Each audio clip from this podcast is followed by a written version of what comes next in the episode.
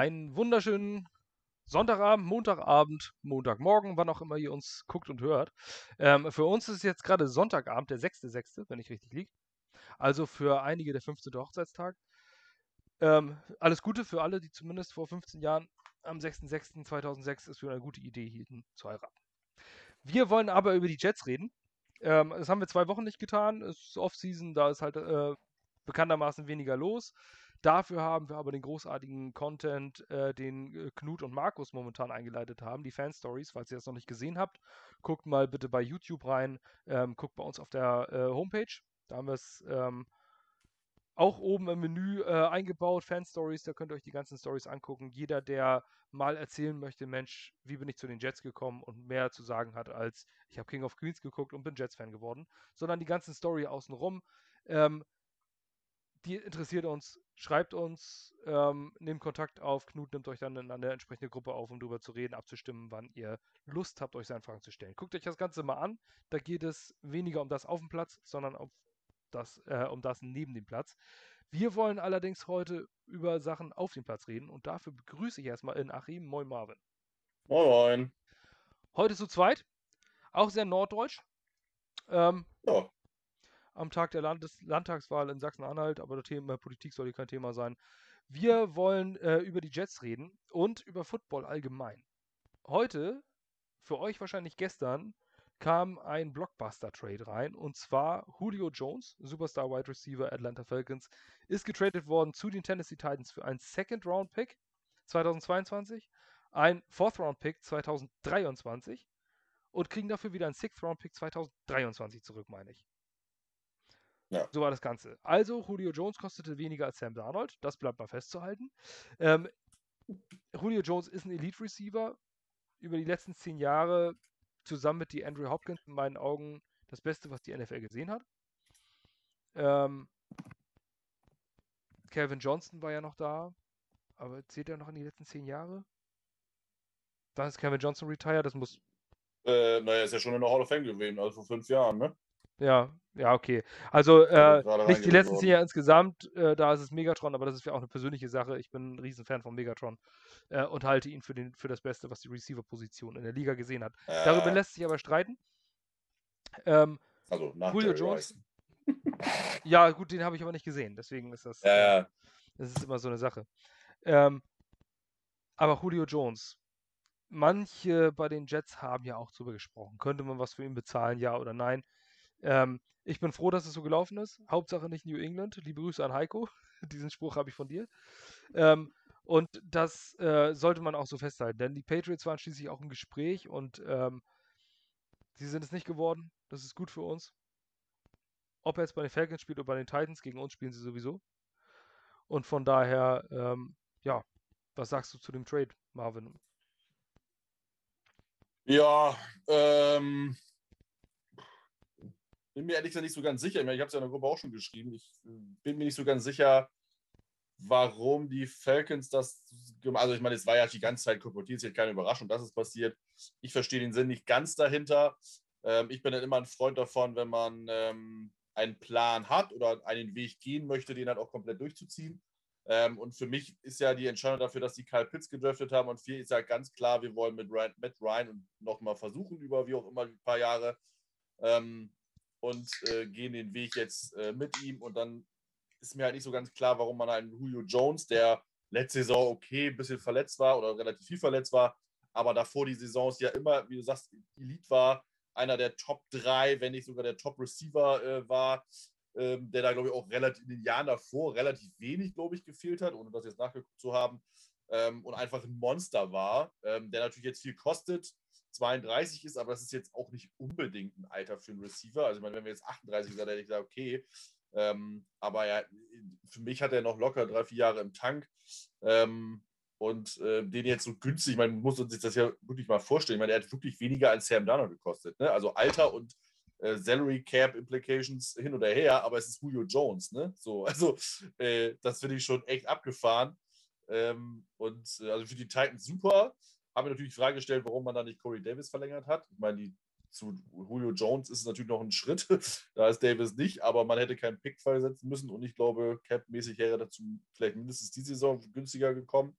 Ähm, aber für die Titans nicht schlecht. Die machen, wird natürlich äh, umso, umso stärker die Offense, äh, weil sie eigentlich auf Receiver bis auf Brown ja gar nichts hatten, äh, die irgendwie von Relevanz sind. Von daher war das natürlich ein großes Deep für die.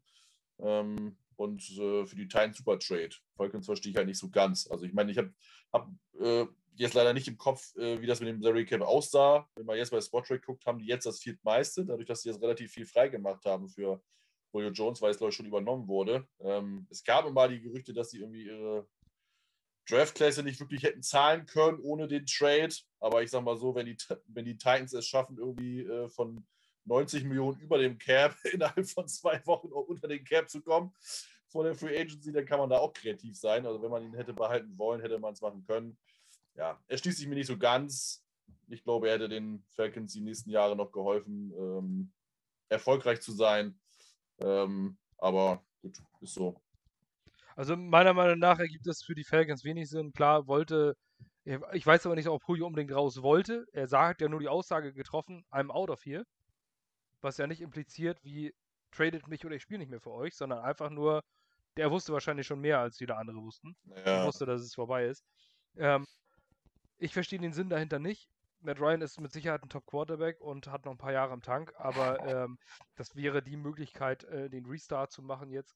Äh, wenn du Julio schon abgibst, genauso wie du es gesagt hast, ähm, dann einen Quarterback auch nochmal auszuwechseln. Mit dem Fourth Overall Pick hätten sie Justin Fields zum Beispiel draften können. Ähm, haben sich stattdessen für einen Tight End Kyle Pitts entschieden. Mit Sicherheit ein außergewöhnliches Talent. Aber ein Fourth Overall Pick in so einer Situation kann man vielleicht noch anders ähm, investieren. Da streiten sich aber die Gelehrten. Und äh, wir sind ja schließlich auch kein Falcons Podcast. Für die Titans, äh, ja, ist super. Aber jetzt für, nicht mich, für mich jetzt äh, nicht die Sache, die sie zum Super Bowl Contender macht. Julio Jones Nein, ist nee, Top nee. Quarterback, aber Ryan Tannehill hat gut gespielt die letzten beiden Jahre, ist für mich trotzdem noch ein gewisses Fragezeichen. Ähm, und die Defense, das ist auch nicht so viel. Ähm, sie haben natürlich einen Skillplayer in Derrick Henry, AJ Brown und Julio Jones. Ich glaube, da brauchen wir uns auch nicht unterhalten. Das ist eine der besten Skillplayer-Gruppen der Liga. Aber sie haben natürlich auch Jono Smith verloren. Ähm, ja, interessant. Aber aus Titans Sicht, was willst du falsch machen? Wenn du einen Second- und Fourth Round Pick für Julio Jones bezahlst, ja, dann machst du das. Also, ja. äh, kein Zweifel. Definitiv. Ähm, von daher in meinen Augen ein Win für die Titans das Ganze. Ähm, ob es auch ein Win für Fel äh, Julio Jones sein wird. Aber nichtsdestotrotz, uns be beeinflusst es nur für ein Spiel. Hätte es aber auch gemacht, wenn er bei den Falcons geblieben wäre. Besser als bei zwei Spielen in New England, was ja auch in den Gerüchten war. So ja. bin ich ganz glücklich. Und wir wollen das Thema Julio Jones dann auch abschließen und zu den Jets übergehen.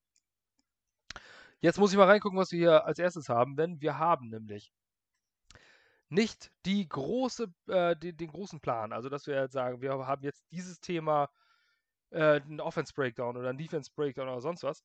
Wir wollen uns einfach ein bisschen, bisschen mit den letzten Geschehnissen der letzten zwei Wochen beschäftigen, weil wir äh, ein bisschen ruhig waren und insbesondere dort sind die Organized Team, äh, Organized Team Activities. Ihr liest es immer unter OTAs. Das sind äh, organisierte, vom Team und den Coaches organisierte äh, Trainingseinheiten. Ähm, wie man das aus dem Freizeitsport kennt. Um 14 Uhr ist Training. Seid da, wenn nicht, dann eben nicht. So, also es ist äh, tatsächlich wie im Vereinssport, es ist ähm, nicht verpflichtend. So nehmen auch nicht viele Spieler, oder gibt es auch immer wieder Spieler, die nicht teilnehmen. Bei den Jets waren doch verhältnismäßig viele Spieler da. 80, soweit ich meine. Ähm, auch hier muss man sagen, ist 90 nicht die Grenze. Denn es gibt Tryout-Spieler ohne Ende, ähm, die jetzt ähm, bei diesen Camps da sind wenn man auf den Platz guckt, da findest du äh, meistens fast eine dreistellige Zahl an. Oder auf, äh, deswegen sind auch Nummern doppelt verteilt zu diesem Zeitpunkt. Ähm, da sind einfach viele Spieler, die man auch noch nie gehört hat, die zu Tryouts da sind. Undrafted Spieler, äh, Spieler aus der Region oder sonst was. Gibt es immer mal wieder. Ähm, eine große Geschichte da ist zum Beispiel ein Wayne Crabett. Jets Ring of Honor, übrigens The Underdog Podcast. Ähm, jetzt ganz neu mit Robbie Sabo, der auch schon bei uns zu Gast war, und Wayne Crabett. Ähm, Wayne Crabett war so ein Spieler, der zu einem Tryout kam und dann einer der besten Receiver war, der jemals für die Jets gespielt hat. Also auch dort so eine Überraschung möglich. Selten, aber möglich. Und bei diesen OTAs ähm, ist natürlich auch ein bisschen was passiert. Ein paar Dinge sind aufgefallen. Die Presse hatte ein paar Tage äh, wo sie reinschnuppern konnten und was sie, ähm, was sie sehen konnten. Die letzten Tage so ein bisschen skizzieren wolltest du, Marvin. Was die Jungs gemacht haben, wie es gelaufen ist. Also das Ganze, wo erwähnenswerte Spieler sind, ähm, welche so ein bisschen äh, herausgestochen sind. Also ich sag mal so aus meiner Position, ein Quarterback, der in 7 on 7 Drills oder individuellen Workouts, hatte ich vor ein paar Podcasts schon gesagt, jetzt besonders gute Pässe bringt, das bedeutet mir überhaupt gar nichts. Denn äh, ohne Competition zu werfen, das erwarte ich von einem First-Round-Pick. Äh, wenn der das nicht könnte, das wäre alarmierend. Aber ohne Druck den Ball zu passen, ist für einen NFL-Quarterback nicht die große Kunst. Aber hau du raus. Was ist dir aufgefallen an diesem Training Camp? Oder beziehungsweise was hast du rausgelesen, rausgehört? Ja, ich habe mir halt ein paar Notizen gemacht, weil ich die ganzen äh, Interviews mir mal angehört habe. Ähm, und was ich halt als erstes ganz cool finde, ist, das äh, hat Matt LaFleur nicht diese Woche, sondern glaube ich letzte Woche gesagt, ähm, als er interviewt wurde, dass er halt, ähm, und das ist das, was mir halt immer abgegangen ist bei vielen Diskussionen, auch über welches Spielsystem wir spielen. Äh, machen wir jetzt in der Defense eine 3-4 oder eine 4-3? Wechseln wir? Was für ein Offense-Scheme haben wir? Klar, im Football ist es immer schon wichtig, ähm, dass man halt äh, ein gewisses System hat und das auch dann den oder die, die Spieler dafür hat oder Spielermaterial dafür hat. Ähm, also du brauchst halt keinen bulligen Lineman, wenn du halt dieses Outside Zone spielst. Aber ähm, Lafleur hat halt gesagt, dass er halt das System so gut es geht, halt sein Spielermaterial anpassen wird. Und das ist das, was mir einfach extremst gefällt, äh, was halt auch davon, auch davon zeugt, dass er einfach auch ein, das komplette Spielverständnis hat und auch genau weiß, äh, mit jedem Spieler vielleicht was anzufangen. Es gibt mit Sicherheit Ausnahmen, wo man sagt ganz ehrlich, der kann halt einfach nichts, was ich irgendwie verwenden kann, soll es auch geben. Ähm, aber du kannst halt mit allem was anfangen. Und das fängt halt schon damit an, egal ob jetzt das, äh, die Running Backs alle so bleiben, wie sie sind, aber das ähm, auch Sala gesagt hat, jeder von den vier Running Backs ähm, hat irgendwas, was, wir, was halt super ist in seiner Art und Weise. Ne? Weil alle ja schon gesagt haben, und da gehörte ich auch mit dazu, dass Michael P. Ryan wahrscheinlich eher the, the Odd Man Out ist, weil er halt nicht wirklich ins System passt. Ähm, und ohne dass wir jetzt wissen, was passiert, äh, das wissen wir natürlich nicht, aber dass man halt zumindest mal erwähnt, dass alle sowas, alle seine Talente haben. Ne? Also Ty Johnson ist der explosive, äh, Michael Carter ist vielleicht mehr der All-Around-Back, der alles kann, der auch einen gewissen Speed hat. Ähm, P-Ride ist dann mehr so der äh, Thumper, der dann äh, One Cut and Go oder kriegt halt die, die, die harten drei, vier Yards. Ähm, und die ganzen Sachen einfach zu vermixen und einfach äh, das Beste aus von jedem nehmen und dadurch ein komplettes Team zu formen. Ähm, das hat mir sehr gefallen bei Lafleur, ähm, weil das, äh, also bei Gaze haben wir es ja schon gar nicht mehr erwartet, äh, dass der überhaupt irgendwas anpasst oder irgendein System hat. Äh, das äh, ist schon, schon ziemlich bitter gewesen. Äh, aber auch vorher habe ich manchmal immer das Gefühl, dass die Coaches halt ihr System haben und nur dafür gucken und auch nur das können. Und das ist für mich halt keine Definition vom Coach. Also du musst, wenn du Spielermaterial hast, musst du wissen, okay, der kann das gut, der kann das gut. Und am Ende, wenn das zusammengibt, haben wir einfach ein super System. Ähm, und das hat mir richtig, richtig gut gefallen. Ähm, egal, was jetzt auf dem Platz rauskommt, das werden wir dann sehen. Aber ist schon ein guter Schritt in die richtige Richtung. Ähm, genau, was er dann auch über die Receiver gesagt hat, Corey Davis, Denzel Mims, die ja beide ähnlich sind, die, ähm, wo ich schon Hoffnung habe, dass das richtig gut werden könnte. Ähm, dass er glaubt, dass beide halt richtig gute sind, die ähm, Davis viel mehr in allen Systemen erfolgreich sein kann.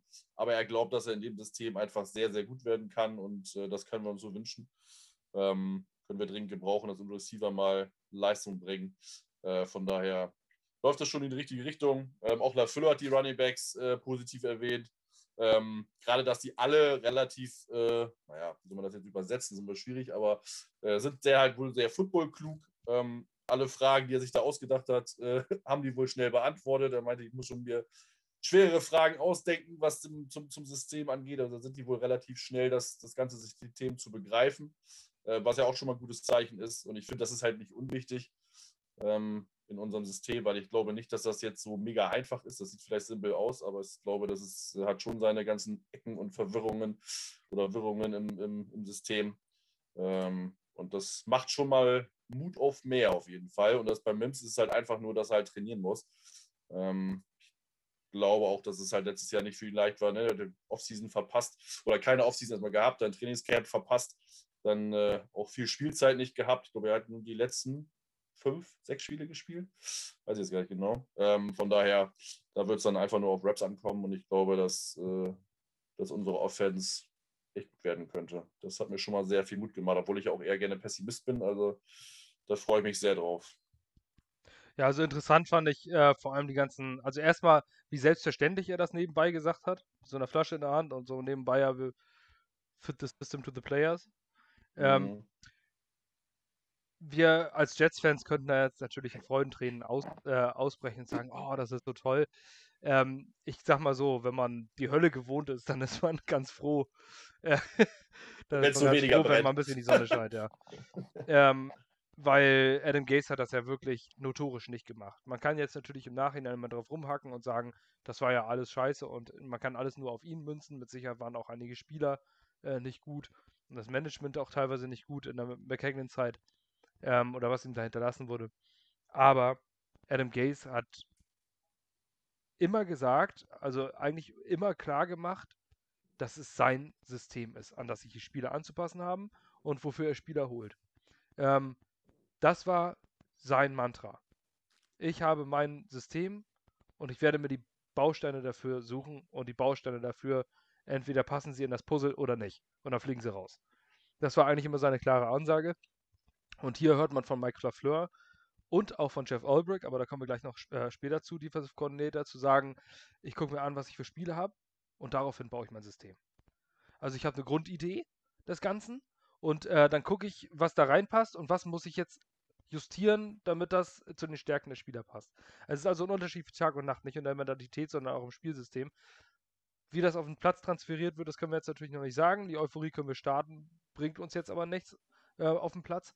Ähm, das bleibt abzuwarten, aber es ist zumindest schon mal vielversprechend. Und ähm, das fand ich von Mike Lafleur. Mike Lafleur wirkt, ja, der wirkt selber noch irgendwie wie so ein, wie so ein Kicker, finde ich. Irgendwie wie so ein Spieler, der, der da reinkommt, irgendwie das Ganze ja, ich weiß nicht. Also, er wirkt jetzt nicht wie so ein großer autoritärer Trainer, aber jetzt nicht, nicht dass ich das negativ meine, sondern er wirkt wie so einer von uns.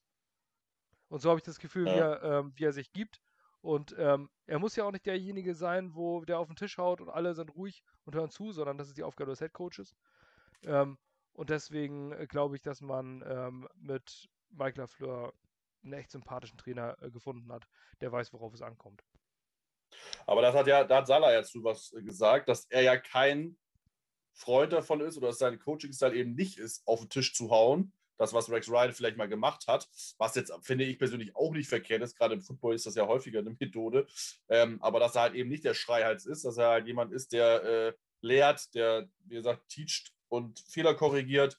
Ähm, was ich persönlich auch ganz cool finde. Von daher, ich glaube, wir werden auch, äh, wenn, wenn man mal einen Blick gesehen würde, halt wenig sein geben, wo halt alle irgendwie da auf den Tisch hauen. Ich meine, natürlich feuern die an und schreien nochmal, hat man ja bei der einen Übung beim einen Video gesehen, auch gerade in der Defense ist das ja ein Muss. Also, man, du hast selber ja ein bisschen Football gespielt, da kommst du ohne gar nicht hin. Ähm, aber es ist ja nicht so, dass halt jetzt die Spieler fertig machen würde oder so, was vielleicht in anderen Bereichen auch passiert. Ähm, was ich persönlich halt per se nicht schlecht finde, weil jeder hat wirklich seine Stärke und jeder Mensch ist ja auch anders. Äh, manche brauchen halt vielleicht ein bisschen mehr Aufmunterung oder mehr Zuspruch ähm, und würden damit gebrochen werden. Von daher, ich finde das gar nicht so schlimm, wenn die halt auch nicht auf den Tisch schauen. Ähm, und wie gesagt, ich meine, Fleur ist halt 34, ist aber halt auch schon seit 23 im Coaching-Circle unterwegs. Von daher, der hat seine Erfahrung und hat auch schon viel gesehen. Also das ist, äh, ist schon, schon nicht ganz unwichtig. Ne? Also klar, mit seinen jungen Jahren hat er natürlich eine eher auch eine Bindung zu den jungen Spielern und zu den Spielern allgemein. Das bleibt nicht aus. Ne? Ja, ich meine, Erfahrung ist alles und das ist ähm, in den meisten Berufen so und dementsprechend auch im Coaching. Ähm, dann, wenn du was vorweisen kannst, wenn du auch ein bisschen Erfolge in der Vergangenheit vorweisen kannst, dann hören die Leute auch automatisch zu. Ist egal, ob du zwei Jahre jünger bist oder nicht. Ähm, genau wo wir bei der Offense gerade sind, kommen wir natürlich auch ein paar zu, ähm, ein paar zu Camp Observations, ein paar Trainingseindrücke, Spieler, die bisher so ein bisschen äh, rausgestochen sind. Und du hattest es schon angedeutet mit dem Running Big Room und da würde ich ganz gerne anschließen. Ähm, sehr, sehr wichtig und interessant für uns. Denn dieses Outside Zone Wide Scheme, das wir spielen, Outside Zone Running Scheme, man mag es nennen, wie es will, wie man es äh, wie will. Auch Mike Lafleur hat gesagt, mehr oder weniger eigentlich nur so angedeutet, hat auch nicht gesagt, das ist aus Outside Zone Scheme, sondern im Interview gesagt, ja, so nennt man das. Also er hat mhm. schon angedeutet zu sagen, ja, nur damit das Kind einen Namen hat, kann man es gerne Outside Zone ja, Scheme ja. nennen. Ähm, es ist mehr oder weniger eigentlich eine Philosophie anstatt eines kompletten Systems. Also du hast viel athletische Linemen, ähm, die schnell sind, nicht unbedingt durch Masse punkten, wie in einem Power-Run-System, was unter Rex Ryan der Fall war. Wenn man sich an äh, Brandon Moore, an Alan Faneca erinnert, ähm, das waren richtige Power Guards da vorne, die, die äh, mit ihrem Körper alles weggedrückt haben. Das mhm. war Ground and Pound durch die Mitte und ab dafür und die Lücken reißen. Thomas Jones als Running Back hat super funktioniert. Also es ist jetzt keine Frage von, das ist gut oder das ist schlecht, sondern es sind einfach unterschiedliche Systeme. Und hier ist es jetzt eher darauf gedacht, dass die, ähm, dass die Guards eher athletischer sind, ein bisschen schneller sind, ein bisschen beweglicher sind, als nur mit reiner Masse und Power das Ganze wegzuschieben. Und dann sind die Running Backs dahinter. Und über diesen Room müssen wir jetzt kurz reden, denn das ist extrem wichtig, was für Running Backs du hast. Outside Zone Scheme heißt nicht, dass die Running Backs immer nur nach Outside rennen. Ähm, denn das wäre genau. Wir, wir, machen jetzt genau das Gegenteil, was wir gemacht haben. Gehst immer in die Zeit gerannt und wir laufen jetzt nur noch außen. So, ja, genau. Das wäre das wär einfach so die einzige Auf jedem, jedem jeder ja. äh, Defensive Coordinator, selbst aus der äh, Division 2 im College Football, würde dich fertig machen, wenn du nur noch danach gehst. Ähm, aber das ist ein zentrales Element für das Big Play. So kann man es ungefähr sagen. Wenn man ja, du stretch halt das Field, ne? Das genau, man muss sich San Francisco-Spiele angucken, dann weiß man, wie das läuft. Und dieser Running Back Room besteht aus verschiedenen Charakteren. Wenn du jetzt nur die Speedster hast, jeder, der Madden kennt, sagt sich, wenn ich viele Outside, äh, Outside Runs macht, äh, deswegen spiele ich übrigens nicht online, weil ich diese ganzen wiederkehrenden immer dasselbe Plays nicht leiden kann. Ähm, diese ganzen Outside Runs, da brauchst du einen schnellen Running Back. Der bringt dir kein Powerback was, den mit Derrick Henry oder sowas, mit dem du dann mal, gut, Henry ist auch schnell, aber nehmen wir Thomas Jones damals bei den Jets oder sowas, dann bringt dir niemand was, der erstmal äh, die Line of Scrimmage ein paar Jahre äh, lang läuft und dann versucht, die Kurve zu kriegen. Ähm, dann ist er nämlich schon getackelt, weil er zu langsam ist. Dann brauchst du den schnellen, du brauchst einen Powerback, der auch mal die harten Yards, die zwei, drei Yards ähm, durchs A-Gap machen kann. Am Center, zwischen Center und Guard ist das A-Gap. Ähm, dann brauchst du vielleicht auch mal den Pass-Catcher, der den, äh, die Play-Action andeutet und dann rausläuft und den Ball fängt und mit dem. Also du brauchst unterschiedliche Charaktere und die haben wir im Running Back Room. Bei den OTAs ist aufgefallen, Tevin Coleman hat die meisten Snaps, äh, Raps bekommen als Starter. Keine Überraschung, gerade bei diesem unerfahrenen äh, Backfield, das die Jets haben. Ähm, man kennt sich. Du gehst erstmal das durch. Und äh, eine große Überraschung ist bisher Michael Carter. Ist dir da auch was aufgefallen bei ihm?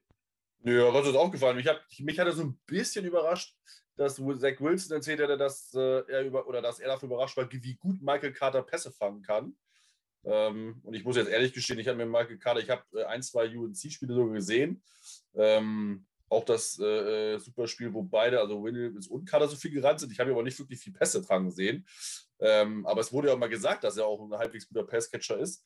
Ähm, aber es hat ihn wohl überrascht und das ist ja genau das, was du gesagt hast. Ne? Also wir haben auf jeden Fall dann jemanden, der, äh, der gut die Pässe, äh, die Bälle fangen kann, weil ich glaube wirklich, dass das relativ ein elementares äh, Tool sein wird in unserem System. Ähm, dass halt die Running Backs ein bisschen mehr Pässe fangen können. Von daher äh, ist so das meine größte Beobachtung gewesen. Ähm, das mit Coleman hat mich ehrlich gesagt überrascht, obwohl er natürlich Systemkenntnisse hat durch seine Zeit bei San Francisco.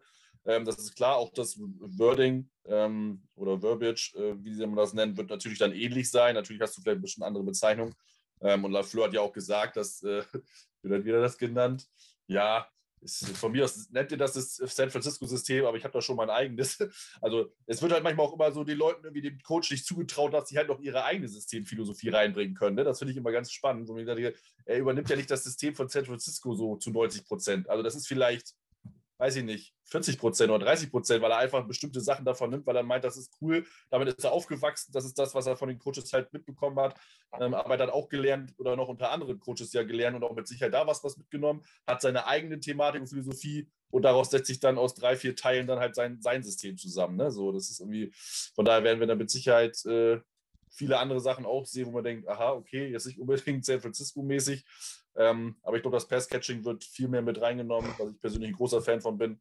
Ähm, und wie gesagt, mir hat einfach an sich gefallen, dass halt so die Running Backs alle äh, ähnlich gleich auf sind. Wie gesagt, Todd Coleman, die meisten Raps, hast du ja schon gesagt. Carter positiv im Pass-Catching, aber dass halt keiner so hinten überfällt. Ne? So, und äh, klar, am Ende fällt ist vielleicht Josh Adams die Oddman out oder P. Ryan, weil das sind so beides so ein bisschen die kräftigeren Running Backs und ich glaube nicht, dass wir zwei brauchen. Ähm, aber die anderen werden definitiv meiner Meinung nach im Kader sein und wir werden sie auch brauchen, weil gerade die Abwechslung, wie du es ja sagst, du kannst nicht immer eine Sache machen. Das macht ja keinen Sinn. Also äh, Gaze ist halt, also Gaze ist wirklich ein Wahnsinniger, weil ne, er macht immer dasselbe und erwarte andere Results. Das ist halt Blödsinn. Ähm, genauso wie äh, nur Outside wäre auch Schwachsinn. Du musst die Abwechslung haben, du musst die Gegner ja auch irgendwie überraschen. Äh, die Defensive Corner sind alle nicht dumm, die äh, können auch Film studieren. Ähm, und wenn du da von Spiel zu Spiel nicht was anderes machst, dann äh, hast du halt verloren. Von daher, und ich hoffe einfach mal wirklich, dass wir jetzt Coaches haben, die clever sind, die für jeden, zu jedem Team zu einem anderen Gameplan haben und auch mal In-Game-Adjustments machen können. Auch das hat ja nicht so funktioniert. Von daher bin ich sehr begeistert, wenn wir da verschiedenste Arten von Running Back-Varianten im Kader haben. Ja, insbesondere ähm, Michael Carter, fourth, unser Fourth-Round-Pick. Ähm, was da aufgefallen ist, ist, also er ist viel im Training aufgefallen, viel mit, ähm, also er ist der sogenannte Home Run-Hitter. Ähm, schöne Grüße an Annette, einmal von der Fanstory. Baseball ist nicht langweilig. Vielleicht sollten wir uns mal unterhalten. Ähm, und äh, ich könnte dir die Vorteile des Baseballs mal erklären. Genauso wie Knut. Ähm, man muss sich mit Baseball beschäftigen. Es ist ein super geiler Sport. Ich, ähm, wollte, ich, wollte, ich wollte dazu nichts sagen, aber Baseball ist langweilig so. Weil du nicht weißt. Da passiert, ganz ehrlich, da passiert doch nichts. Ja, Football ist am Anfang auch langweilig, weil viele. Doch, bei Baseball verdammt, passiert verdammt aber, viel. Ach, immer Wenn man sich damit nicht beschäftigt Foul, ist.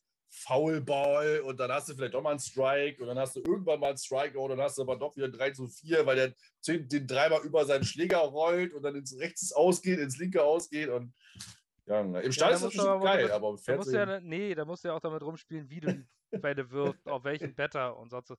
Es ist ein sehr, sehr ja. interessanter Sport und es ist wirklich ein hochtaktischer Sport. Glaube ich. Ähm, wenn man sich damit beschäftigt. Wenn man sich nicht damit beschäftigt und nicht weiß, wie unterschiedliche Pitches aussehen und was Pitcher können und was Better können, ja, dann kann es durchaus langweilig sein. Aber es ist ein hochinteressanter Sport, wenn man sich damit beschäftigt. Aber wir wollen nicht über Baseball reden. Wir wollten nur über, äh, wir könnten nicht jetzt. Also ich könnte jetzt noch einen Met-Podcast starten. Ähm, ja aber ich glaube nicht, dass das euch da draußen so sonderlich interessiert. Äh, wenn, dann können wir mal so drüber schnacken. Dann schreibt ihr einfach mal an. ähm, auch daran habe ich großes Interesse. Und gerade in New York Mets, also die Yankees.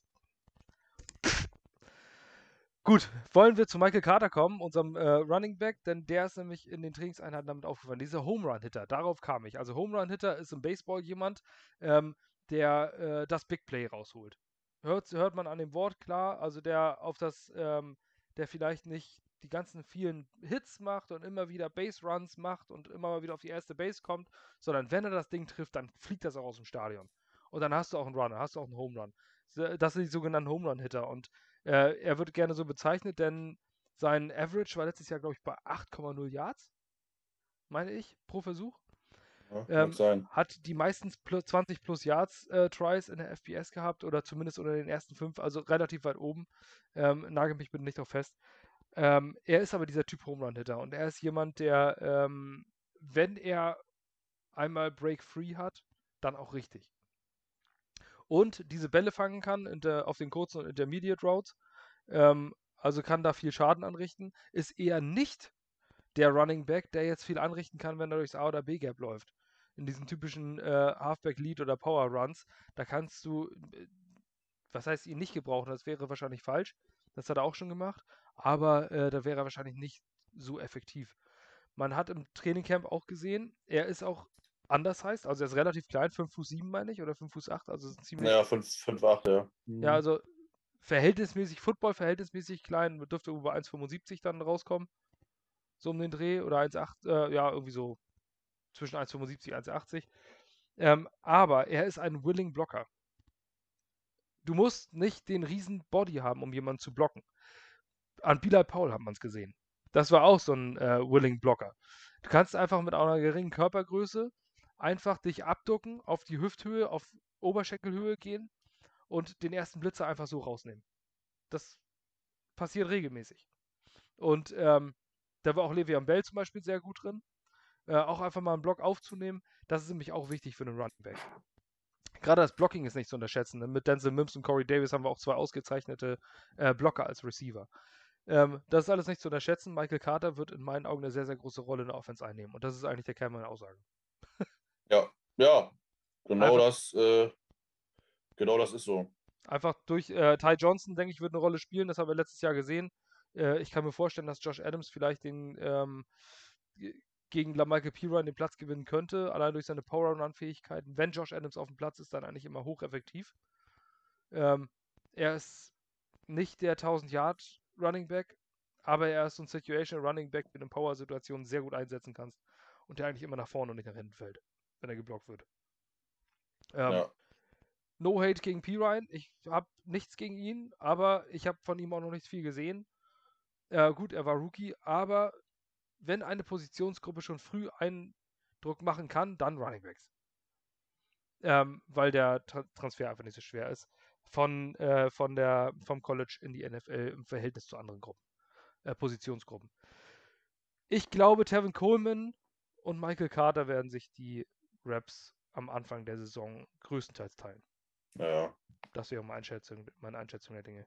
Und don't sleep on Tevin Coleman. Wenn er ähm, gesund ist, dann ist es wirklich guter Running Back. Und er kann in diesem System einiges anrichten.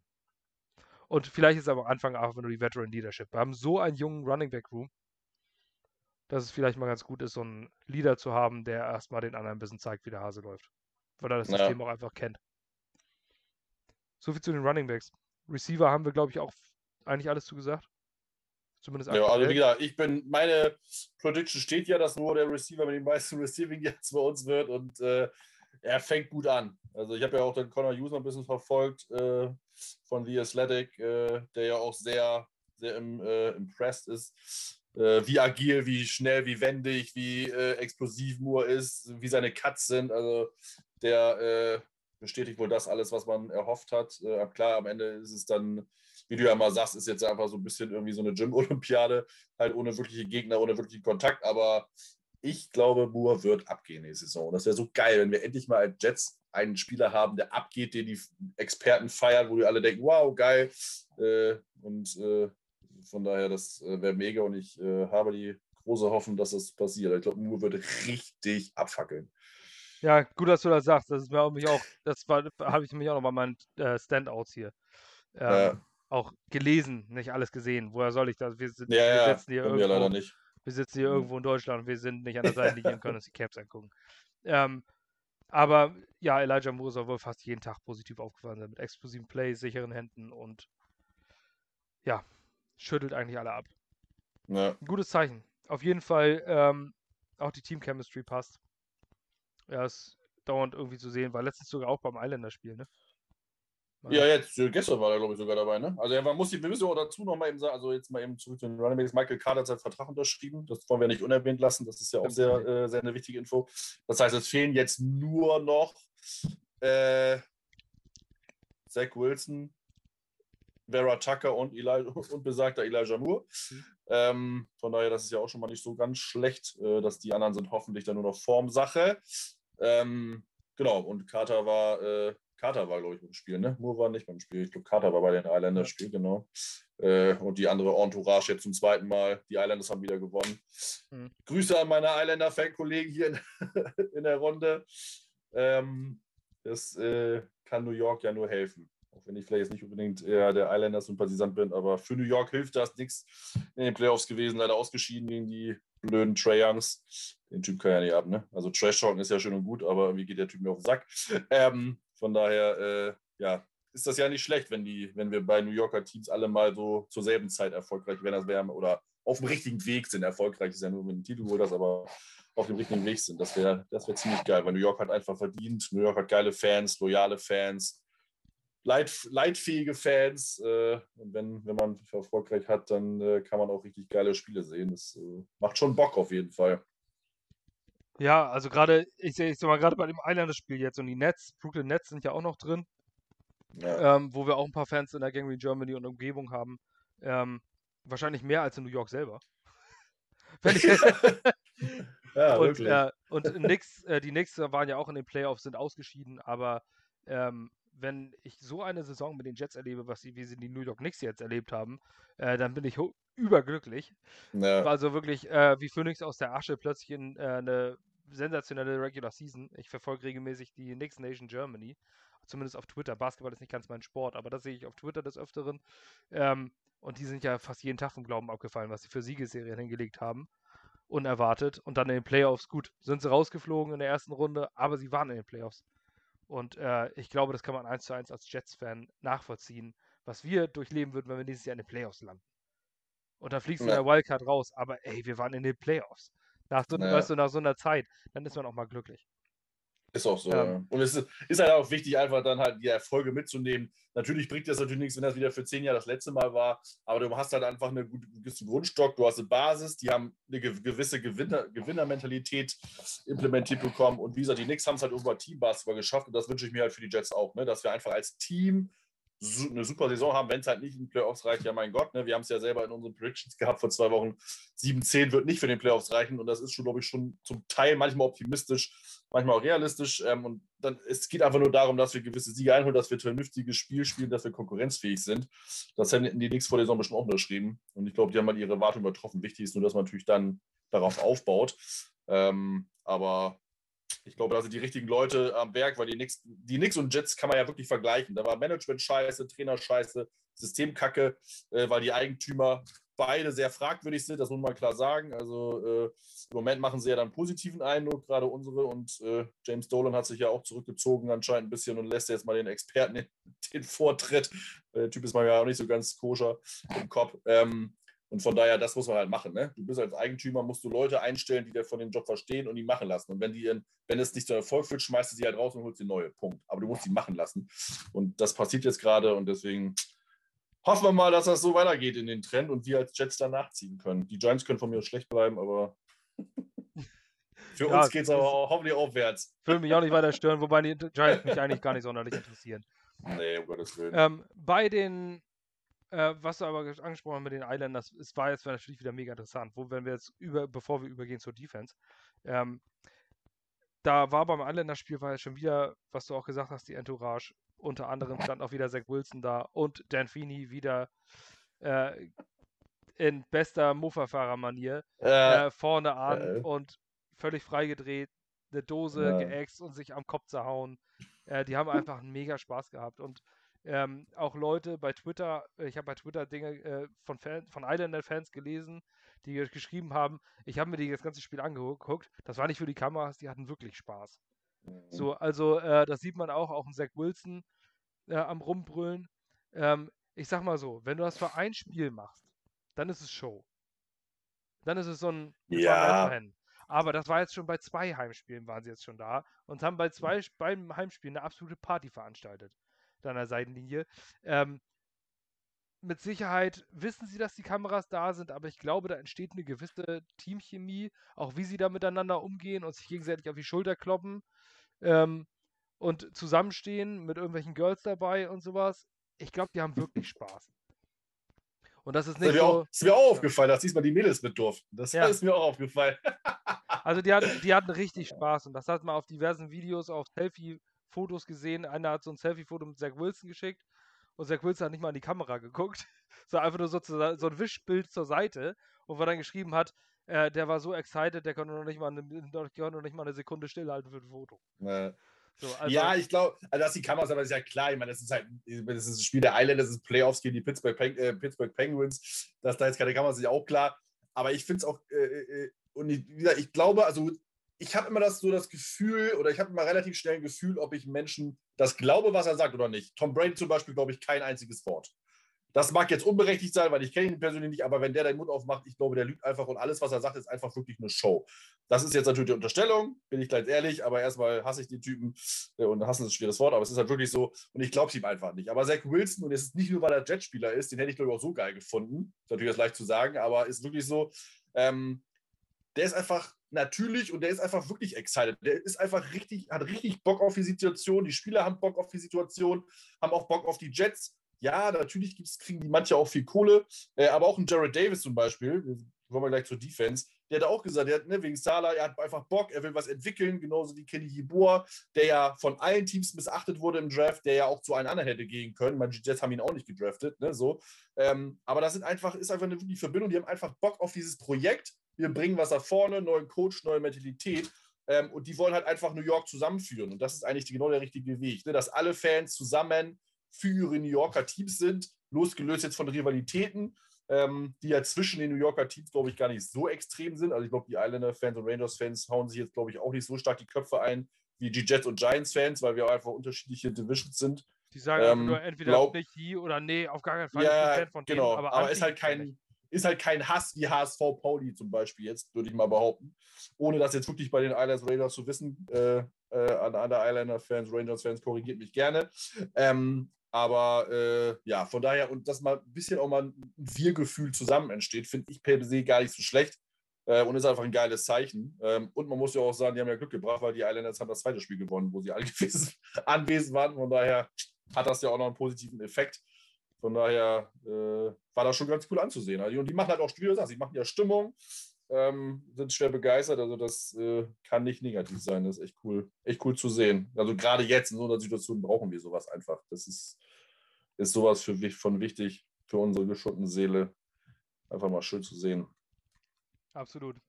Auch ein Zach Wilson, der gesagt hat, dass ähm, das Erste, was ihm aufgefallen ist, dass die Leute da unheimlich aggressiv Auto fahren. Der, wirklich an jeder Ecke geschnitten wird. Werde immer geschnitten. äh, kann man bestätigen. Wenn man mal in, in ja, Großraum New York, ja, New Jersey unterwegs war, äh, Zebrastreifen sollte man nicht als Zebrastreifen äh, für voll nehmen, sondern einfach nur als Empfehlung, wo man über die Straße gehen könnte. Ja, auch Ampeln. Du, solange, solange du vom Hupen wegspringst, ist alles gut. Wenn nicht, hast du halt ein Problem. Ja, genau. Dann ist es halt lebensgefährlich. Ja. Aber wir wollen zur Defense kommen. Jeff Albrecht hat auch ein Interview geführt. Das erste, seitdem er bei den Jets ist, als Pressekonferenz. Ähm, sehr, sehr interessant. Also ich fand das Ganze, ähm, ich fand, 16 Minuten sind es. Ihr findet es auf YouTube. Ich weiß jetzt allerdings nicht, was ihr eingeben müsst. Wenn ihr jetzt Jeff Ulbrich Press Conference eingebt, dann werdet ihr das höchstwahrscheinlich Steht auch, ist, auch auf der Seite, ne? NewYorkJets.com. Also da findet ihr das auch. Ja, faszinierenderweise die Seite, die ich am allerwenigsten besuche. Von Echt? allen, ja. Ich bin da täglich eigentlich. Ja, ich gar nicht, weil, äh, weil ich Ethan Greenberg, den äh, Teamreporter, eigentlich gar nicht so gerne leiden kann. Und ähm, weil. Aber auch zwei andere. Ja, und weil die natürlich so, natürlich äh, in der Schuld der Jets stehen, natürlich immer positiv berichten. Ach so, ja. So, aber also für, für, die Interviews kann man sich halt ganz so angucken, ist halt schnell zu genau. finden. Ne? Dann brauchst du ja, halt aber, nicht aber, bei ist, YouTube suchen. aber ich mag immer so diese Lobby-Geschichten nicht. Auch wenn ich Jets-Fan bin, aber das ist so nur Ah, das ist ja deren Job. Das machen alle, alle anderen Teams ja auch. Ja. Nee, ich gucke es tatsächlich eher auf Bleacher Report oder auf Twitter, aber äh, gut, da wird auch jeder seine eigenen Quellen haben. Ähm, Jeff Ulbrich hat auf jeden Fall dieses Interview geführt und hat ähm, über alle Positionen eigentlich in der Defense gesprochen. Beim, ja, das bei dir ist ja ein 4-3-Scheme, hat er einfach nur genickt. Also ja, braucht ihr nichts anderes zu erwarten als Base 4-3, auch wenn 4-3 selten auf dem Platz steht in der heutigen NFL, ähm, weil meistens ein Nickel-Sets gespielt wird, also mit einem fünften Defensive Back. Die normale Aufstellung ist ja vier Defensive Line, drei Linebacker, vier Defensive Backs. Das sind insgesamt, äh, insgesamt elf Spieler oder 3-4-3. Wie auf dem Fußballplatz im Endeffekt. Nee, 3-4-3 nicht.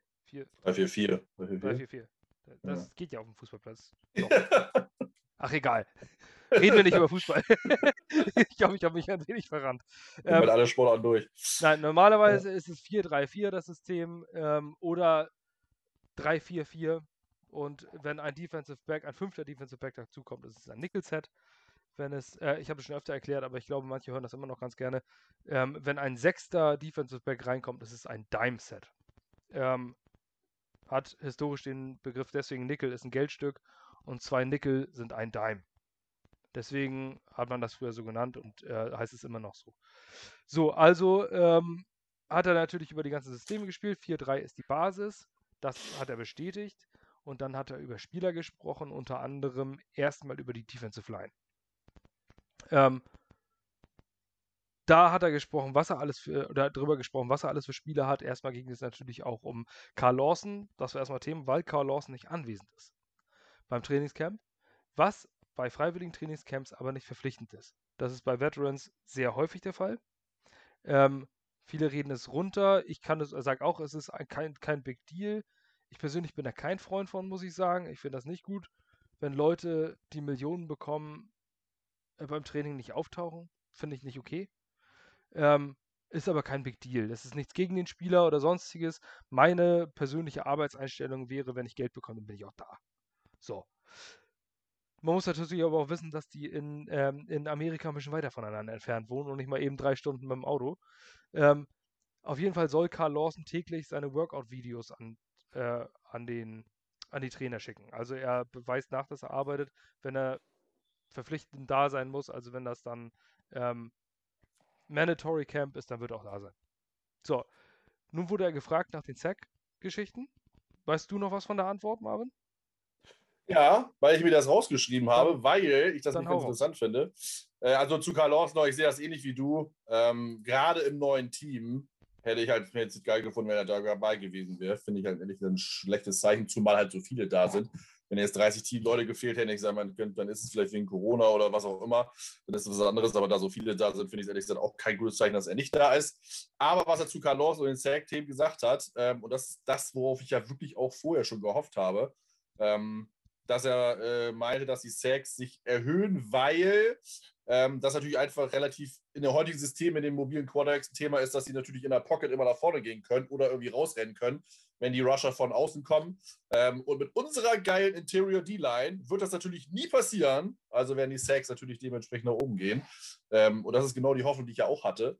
Ähm, weil unsere D-Line wird einfach das Prunkstück der Liga, äh, der, der, Liga, wollte ich schon sagen, obwohl vielleicht auch der Liga, aber weiß nicht, des, äh, der Defense sein. Ähm, dass, äh, du hast einfach so viele gute Spieler mit so viel Talent, wir haben so viele eine Tiefe auch im, im Kader, ähm, dass ich schon wirklich glaube, dass äh, die Außen richtig feiern können, weil wirklich, natürlich hast du immer irgendwo Lücken, das ist einfach so, auch Patrick Mahomes kriegst du nie komplett kalt gestellt, der windet sich ja auch aus sonst tausend Dingen raus, aber es wird wirklich so sein, dass die D-Line mit Sicherheit, gerade die Tyria, das Ding zumacht, Fatukasi, Williams, ähm, wen haben wir noch? Sheldon Rankins. Genau, Shepard und Co. Ähm, und das einfach dann einfach nicht so leicht wird, nach vorne na zu flüchten und dann äh, vor den Edge Rushern wegzurennen. Von daher glaube ich schon, dass äh, die Sack Totals äh, von Carl Lawson mehr werden als nur 5,5. Wir haben unser Prediction haben wir schon gesagt, wir warten 10 plus. Ähm, und ich glaube auch nicht, dass das unrealistisch ist und dass es auch so äh, kommen kann. Von daher, ähm, ja, da liegt der Hauptaugenmerk und äh, war auf jeden Fall interessant und ist natürlich genau der richtige Weg. Ja, und dann sprach er natürlich, und er hat auch namentlich erwähnt, Quinton Williams mit der als Three-Tag Defensive Tackle. Ähm, Three-Tag ist immer das, wenn man auf der Außenschulter des Guards steht, also zwischen Guard und Tackle, sprich das B-Gap von Außer Offense aus gesehen, ähm, wo du als Defensive Tackle also nicht der reine Nose-Tackle bist. Das ist die äh, Zero-Tag oder die One-Tag ähm, wo du dann ähm, vor dem Center stehst und quasi mit der kompletten Innenseite zu kämpfen hast. So hast du dann allerdings einen Three-Tag Defensive Tackle, das ist auch ein Aaron Donald zum Beispiel, der dann äh, zwischen Guard und Tackle sich irgendwo durchtankt. Ähm, und diese Position hast du. Und das ist halt Quinnen Williams, über den hat er häufig gesprochen. Ähm, einfach weil Quinnen Williams sehr dominant ist und eigentlich alles äh, von dieser Position, diese Person wieder auf Leib geschneidert. Er hat bei Greg Williams ist er nicht schlecht eingesetzt worden, ähm, man braucht Greg Williams ja nicht bashen, das hat eigentlich ein ganz gutes System gehabt, in meinen Augen. Ähm, aber da war Quinn Williams relativ alleine gelassen ähm, und musste mehr machen. Jetzt wird er, jetzt wird Quinn Williams viel Three-Tag spielen, das hat er raus, hat Jeff Ulbrich rauskristallisieren lassen. Und dazu kommt natürlich auch noch die andere Seite. Man hat viele, ähm, einfach viele Defensive Linemen und war äh, O-Ton super excited über die Leute, die hat und sprach auch das System der 49ers an ähm, die ein Top 3, wenn nicht sogar Top 2 oder Top 1, wie er sagte. Top 1, eigentlich ganz kein Begriff. Ja, Top 1. Ähm, in der Defensive Line, wo nachdem Nick Bosa da war, äh, wenn du einen dominanten Passrush hast, was es alles ausrichten kann. Natürlich haben die auch andere äh, dominante Spieler gehabt, aber gesagt, wie schnell man das Ganze liften kann mit solchen Spielertypen. Ähm, sehr, sehr vielversprechend. Danach ging er eine Position ja. weiter nach hinten zu den Linebackern.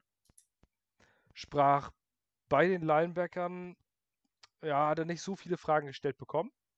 Er ist eingegangen auf Gerard Davis und CJ Mosley. Und gerade bei CJ Mosley ähm, hat er doch ein paar interessante Worte gesagt, Marvin.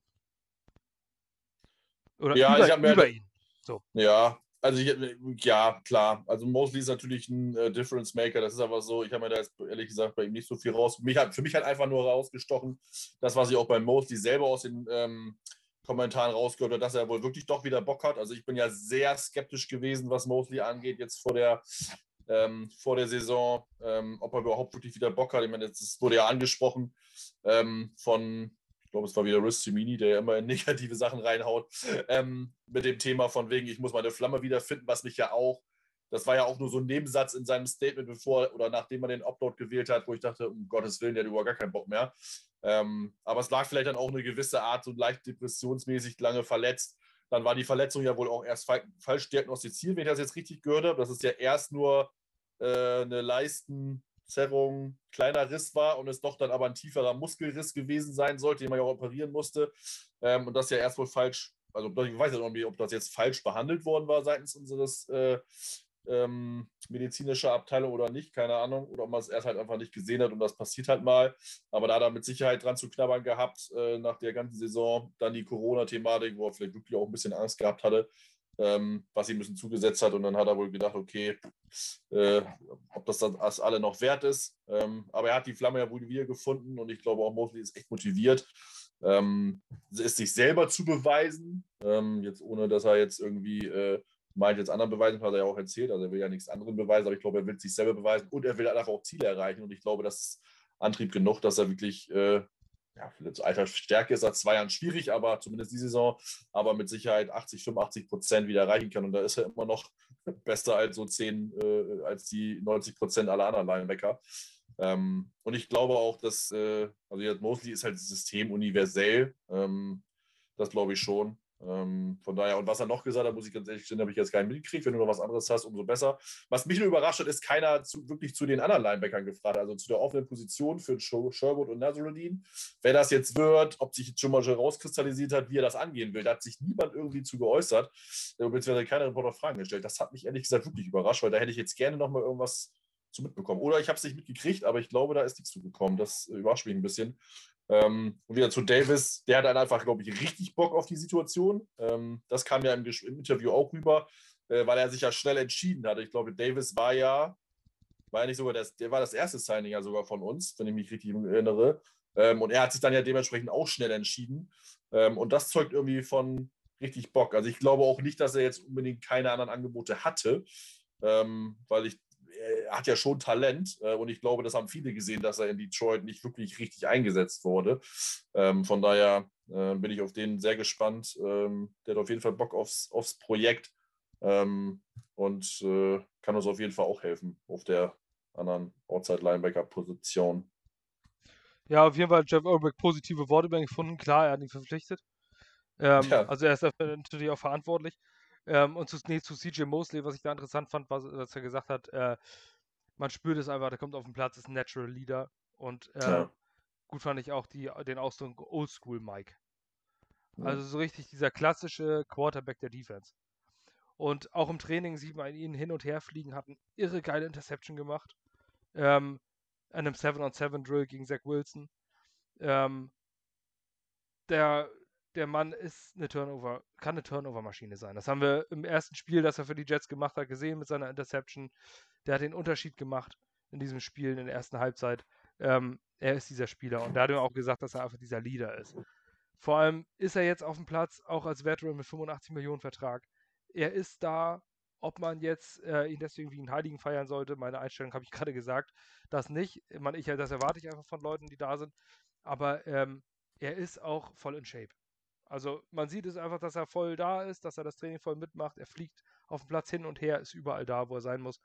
Ein klassischer Mike-Linebacker, sowas brauchen wir einfach. Du brauchst ein, in so einer schwachen Linebacker-Gruppe einfach so einen Anker. Und CJ Mosley, hatte ich ja im letzten Podcast, glaube ich, auch gesagt, ein 80% CJ Mosley ist immer noch ein Pro Bowler.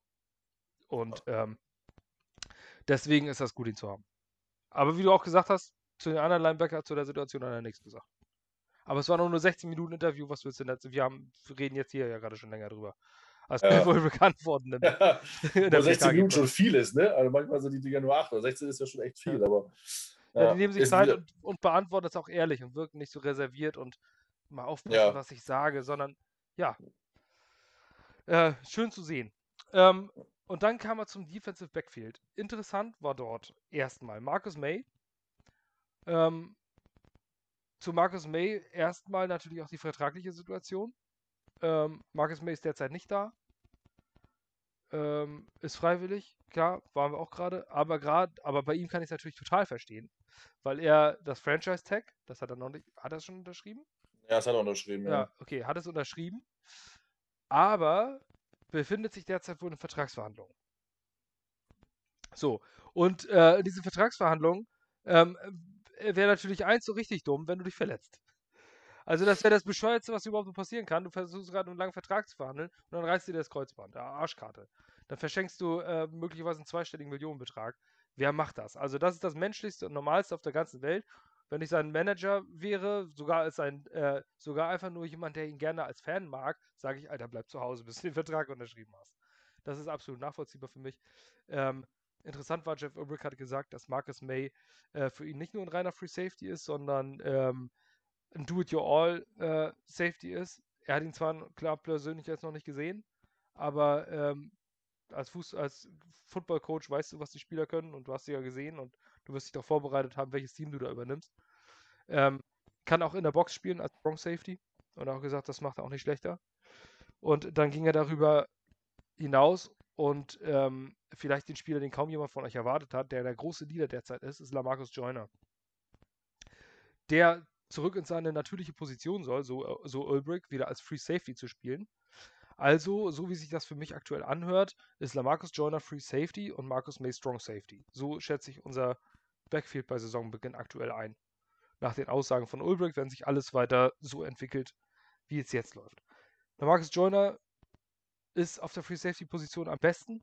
Da hat er die mit Abstand besten Leistungen gebracht. Pro Bowl Leistungen gebracht.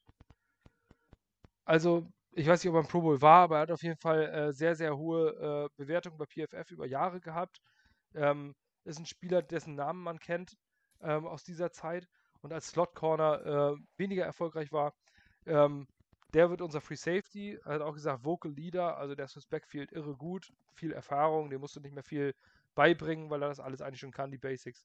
Und er hat sich zusätzlich noch positiv zu Ashton Davis geäußert, dass er diesen Spieler geliebt hat in California, als er aus dem College kam ähm, die Athletik und alles drum und dran. Also von dem können wir wahrscheinlich auch noch einen Sprung erwarten. Ich denke, wir haben da ein ganz gutes äh, Dreier-Team aus Safeties. Ja, und zu den Corner. Hast du noch was zu den Safeties oder wollen wir zu den Cornern noch übergehen? Nee, mich hat halt, was mich halt echt am größten überrascht hat, ist, dass er halt Davis als erstes angesprochen hat. Ähm, also er hat über Ashton Davis als erstes geredet und hat ihn halt gleich, äh, also er hat nicht nur gesagt, dass er ihn gut fand, sondern er fand ihn total super und auf dem College und war total begeistert, wo ich dachte, muss man jetzt nicht unbedingt sagen. Ich meine, dass du deine Spieler natürlich hypst und positiv vorstellst, macht man natürlich alle, äh, ne, das ist klar. Äh, aber dass er den so gelobt hat, hat mich schon sehr gesagt, überrascht irgendwie. Ähm, und deswegen bin ich halt mega gespannt, wie Davis halt spielen wird, äh, weil Davis hat mich im Moment noch gar nicht gecatcht. Also das, was er jetzt gezeigt hat, ähm, dafür, dass die Jets ja ein äh, äh Low First Round Grade an, an ihm angeblich ja hatten, genau weiß man das ja nie, aber es wurde ja mit ja kolportiert, ähm, fand ich das jetzt ehrlich gesagt noch nicht so ganz berauschend, was er so gezeigt hat. Ähm, gut, eine Saison, aber äh, trotzdem. Ähm, von daher bin ich sehr gespannt, was Ulbrich mit Davis anstellt. Ähm, ich glaube auch einfach, ähm, ja, äh, May kann auch Bock spielen. Ich glaube, das wird halt nicht so, wird halt nicht so starr sein. Das wird natürlich ein gewisses fließendes Konzept da auch sein. Aber man hat bei May ja auch gesehen, auch gerade in den ersten drei Spielen, glaube ich, wo er mehr an der Box gespielt hat, als er einfach kann. Er hat auch da Sex Force Fumbles hingekriegt. Ähm, also May ist halt nicht nur der reine, der, der, reine, äh, der reine Free Safety, ähm, der da irgendwie die Bälle abfängt und Ballhawk ist, sondern der ist wirklich ein Allround-Football-Player, äh, was ich ja sehr gerne mag. Ähm, von daher hoffe ich, dass wir die Verlängerung bald unter Dach und Fach kriegen. Äh, für May ist es eh die ein, noch die letzte Chance mit 29, ist ja glaube ich schon, ne? äh, noch einen dicken Vertrag zu bekommen. Ähm, ich hoffe, das kriegen wir irgendwie halbwegs hin. Und äh, wieder von Joyner war ich so und so begeistert, dass wir den bekommen haben. Den wollte ich ja schon, äh, schon viel eher äh, bei uns sehen, weil der Markus Joyner habe ich schon, ich war eine ganze Zeit lang Florida State Sympathisant, äh, noch zu James Winston Zeiten, nicht wegen James Winston, sondern weil die, äh, äh, weil ich irgendwie das Team ganz geil fand, ähm, weil die da echt gute Recruitings bekommen hatten. Und Joyner war halt da richtig ein schon wertvoller Teil und ich fand Joyner da schon ganz geil.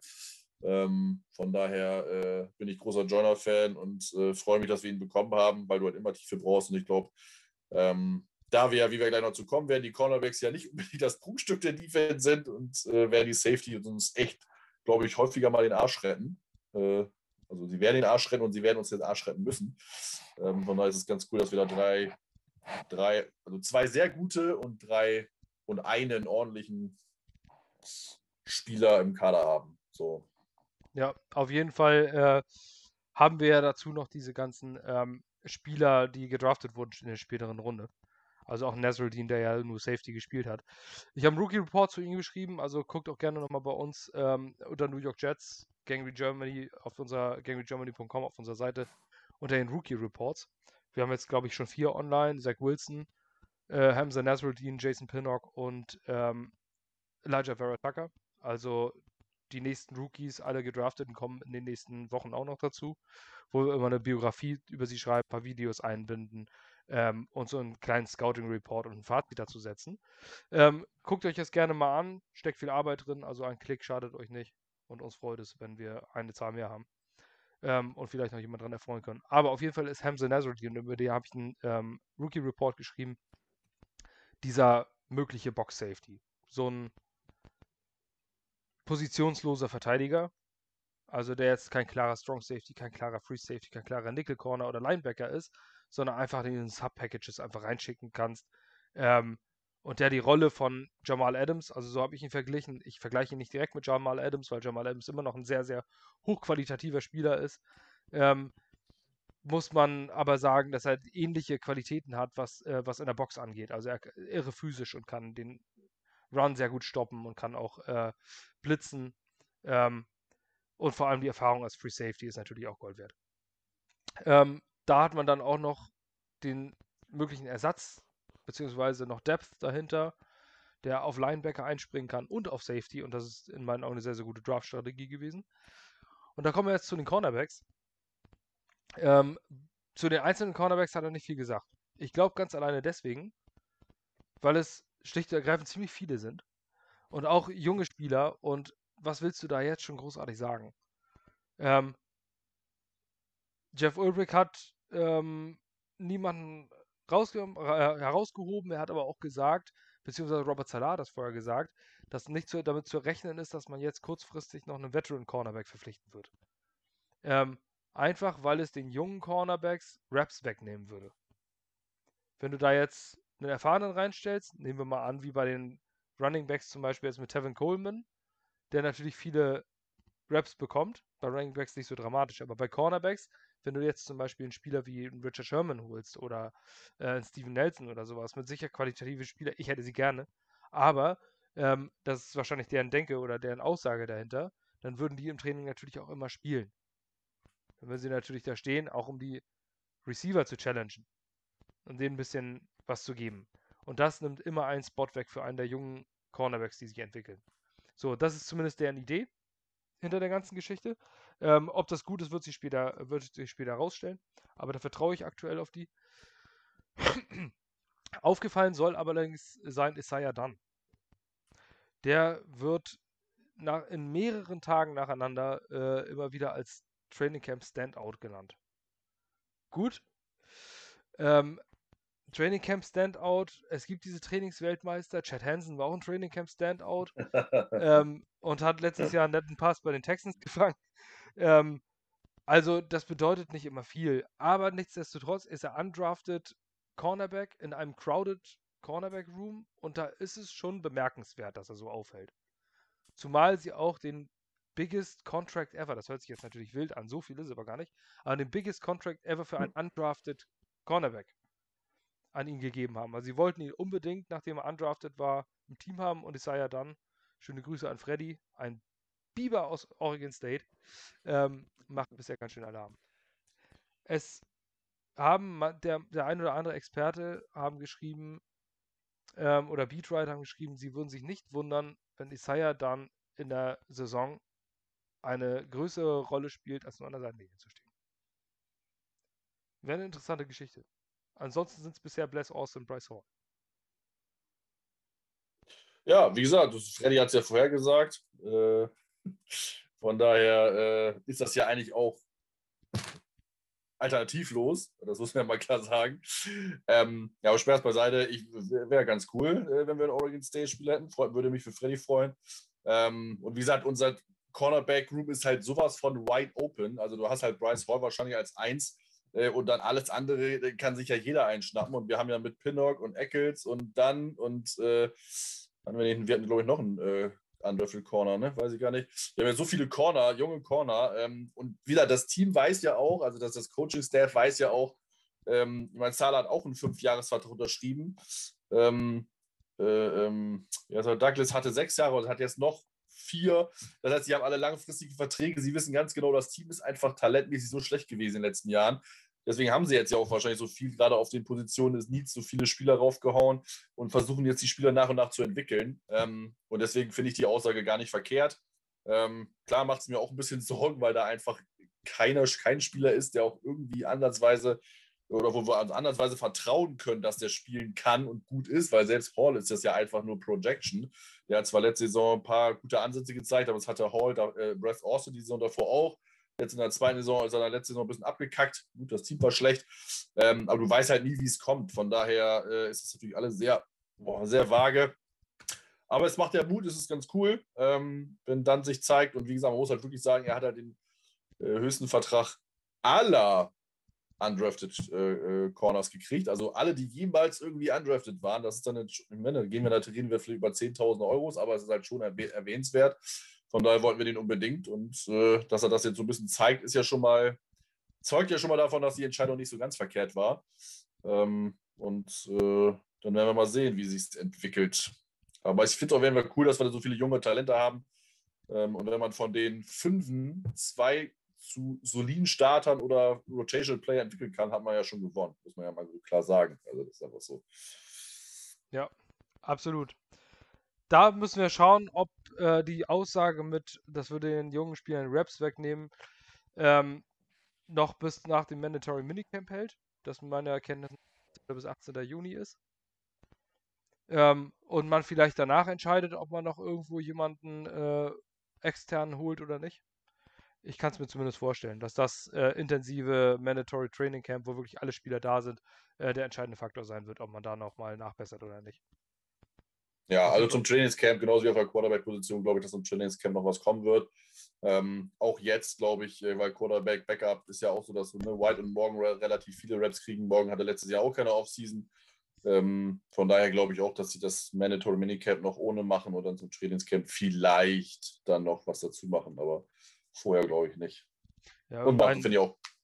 Irgendein Beat Reporter hat gesagt, ähm, er stand an der Seitenlinie. Ich meine, Robbie Sabo war auch da. Ähm, an der Seitenlinie und hat gesagt, wenn eine Sache klar ist, aus den ersten Tagen OTAs, wir brauchen ganz dringend einen Backup-Code. Ja, also, ja, also ähm, scheinen, ähm, scheinen die beiden, scheinen Mike White und James Morgan alles andere als inspirierend zu sein. Ich habe eine Horror-Interception von, äh, von Mike White gesehen. Die hat Ryan Griffin dann zwar gefangen, also es war keine Interception, nur weil Nazarudin den Ball hat fallen lassen, aber der war genau in die Arme vom Verteidiger geworfen. Und das in 7 on 7 Drills. Nicht schön. War, guter, war aber ein guter Catch von Griffin am Ende, das muss man klar sagen. Also schön die Füße reingeholt und dann. Ja, aber der darf ja niemals bei kommen. Na, natürlich nicht, also, aber war nicht schlecht geworfen. Das ja. passiert halt mal, ne? Also ich glaube, wir brauchen uns auch da verabschieden, dass jetzt White oder so noch äh, äh oder auch morgen kann ich nicht beurteilen, haben wir noch kaum gesehen, aber das White, ich meine, der ist jetzt, glaube ich, auch schon vier Jahre in der Liga und hat es nie über äh, Quarterback Nummer drei hinaus geschafft, dass das jetzt noch irgendwas wird. Ne? Von daher, wir werden uns doch ein Backup holen, egal. Einer der beiden wird unser Third Stringer. Ja, und genau. das wird höchstwahrscheinlich James Morgan sein. Ja, Einfach weil er als Portland Pink noch drei Jahre Vertrag hat. Ja, genau. So. Ähm, gut, Third Stringer, damit gewinnst du sowieso. Ähm, also man findet keine Freunde mit Third Stringern. Alter Spruch, alte Weisheit. Ähm, und ich denke auch, dass man äh, Third Stringer niemals einen guten haben kann, womit du jetzt noch viel erreichen kannst. Das wäre schlecht, wenn der rein müsste. Dann hast du schon ja, verloren eigentlich. Das sind Developmental Player. Aber gut, das soll uns nicht weiter angehen und soll einfach nur angehen, dass, ähm, dass dort mit Sicherheit noch was gemacht wird. Was auch immer. Viele sind nicht mehr verfügbar. Vielleicht landet Nick Mullins nachher bei uns, der schon mal ein paar Spiele starten äh, nicht ja, durfte, musste in San Francisco. Aber gut. Wir wollen das ganze Thema abschließen mit Injuries beim Lazarett-Report. Da gibt es eigentlich nicht viel zu berichten. Ähm, Mackay Beckton hat irgendwas am Fuß. Plaszi, Faszitis, keine Ahnung, ich habe das Wort noch nie gehört. Irgendwas Fasciatitis, ja. Irgendwas, irgendwas Lateinisches, oder? Was ist das? Ir irgendwas, was wehtut. Ja, ja die, Ja, die, genau. Fußmus die Fußmuskeln, ne? Und na, unterm Fuß, glaube ich sogar. Müsste ich jetzt meine Tante fragen, die ist Physiotherapeutin, äh, die könnte das jetzt genau erklären. Ähm, Ehrlich ist gesagt, halt- ist mir nichts egaler als das. Am Ende soll einfach, nur- Ja. ich bin nämlich kein Arzt, am Ende soll einfach nur stehen, wie lange fällt er aus. Und, und bei ihm fällt er, ähm, steht, dass er keine, äh, keine OP braucht, aber es für einen so großen und schweren Mann doch gar nicht so unentscheidend ist. Ähm, oder dass da der Fuß, so eine Fußgeschichte mehr beeinflusst als bei anderen. Er soll beim Trainingcamp full. Er ist äh, gestern schon wieder beim, bei, irgendwie beim, beim, im Times Square da schon wieder rumgelaufen, hat äh, fleißig Fotos gemacht, von daher so schlimm kann es nicht sein. Ja, eben. Also es ist eine kurzfristige Geschichte. Auch Corey Ja. Davis ist auch, glaube ich, auf die Schulter ge äh, gefallen vor, Ja. ein paar Wochen. Der trainiert. Ähm, ist auch da, ist aber nicht hundertprozentig belastbar. Wie gesagt, ich bin auch immer einer, der mal vorsichtig ist bei Verletzungen. Äh, Becken ist halt ein schwerer Mensch und wenn man überlegt, wenn sobald man Sport macht, äh, gehen immer drei, dreimal so viel von deinem Körpergewicht gehen auf die Gelenke und auf die Mus- Muskeln und Knochen. Das ist halt eine gewisse Belastung. Das ist halt einfach so. Also, dass jetzt Becken immer spielen wird, ist, äh, glaube ich, schwierig, auch je länger er spielt. Ich meine, bei Louisville hat er kaum gefehlt. Ähm, hoffen wir mal, dass es dabei bleibt. Ähm, aber auch Injuries jetzt, also auch, immer- auch für, auch für alle anderen draußen, die vielleicht noch nicht so lange beim Football dabei sind, macht doch nicht verrückt, wenn wir auch viele Verletzungen haben, weil sie halt einfach proaktiv alle draußen lassen, einfach im Trainingscamp oder auch im, jetzt in den OTIs, weil man ja nichts riskieren will. Ne? Also wenn jetzt Spiel gewesen wäre, hat Salah ja auch gesagt, hätte Davis gespielt. Das sind alles immer Vorsichtsmaßnahmen. Ähm, das äh, ist dann immer äh, weniger schlimm, als es vielleicht auch kolportiert wird. Von daher, das ist einfach normal. So kleine Wehwehchen hast du immer, gerade wenn du wieder anfängst. Ähm, von daher, das ist nichts Besonderes. Ah, stimmt, genau das, was du gesagt hast. Als er gesagt hat, wäre Game Week, wäre er full to go. Ja, genau. Man passt einfach ein bisschen mehr auf. Solange So. Hamstring draufsteht, ist, äh, Ja, ist genau. alles cool. Das Unwort letztes Jahr. Ja, und solange sich keine äh, Kreuzbänder reißen. Man hat das, ähm, man hat die Medical, das Medical Team ja größtenteils auch ausgetauscht. Ja, wir haben ein ganzes Performance-Team jetzt und äh, was ich wir da jetzt alles haben. Also, das ist, glaube ich, nochmal die Professionalität nochmal auf eine gewisse, noch eine höhere Stufe gestellt worden. Was ich ehrlich gesagt sehr, sehr gut finde, weil das, das Ärztesystem war ja schon länger fraglich, auch schon mit Kelechi Osemele und so, egal wer was gesagt hat, aber das sind alles sehr komische Geschichten. Ähm, und das ist sehr gut, dass das jetzt mal ausgetauscht wurde, dass da nochmal ein Performance Center drumherum gebaut wurde. Auch die Verpflichtung von Matt Burke, die du in den Nachrichten ja schon an äh, deinen News schon erwähnt hattest, ähm, finde ich auch ganz cool, dass man nochmal jemanden hat, der speziell für die situational äh, Sachen zuständig ist, Two-Minute, äh, mal eben auch so ihm helfen sollte, Salah zu sagen, wo sind wir gerade, wo stehen wir gerade, Zeit, Flaggenthematik äh, und dann jetzt in den, äh, jetzt in den Trainingsbereichen äh, nochmal aktiv äh, äh, so eine Art Scout ist, sage ich mal, und guckt, wo was schief läuft, wo man nachbessern muss. Also es ist genau richtig, dass er sich noch mehr Hilfe holt.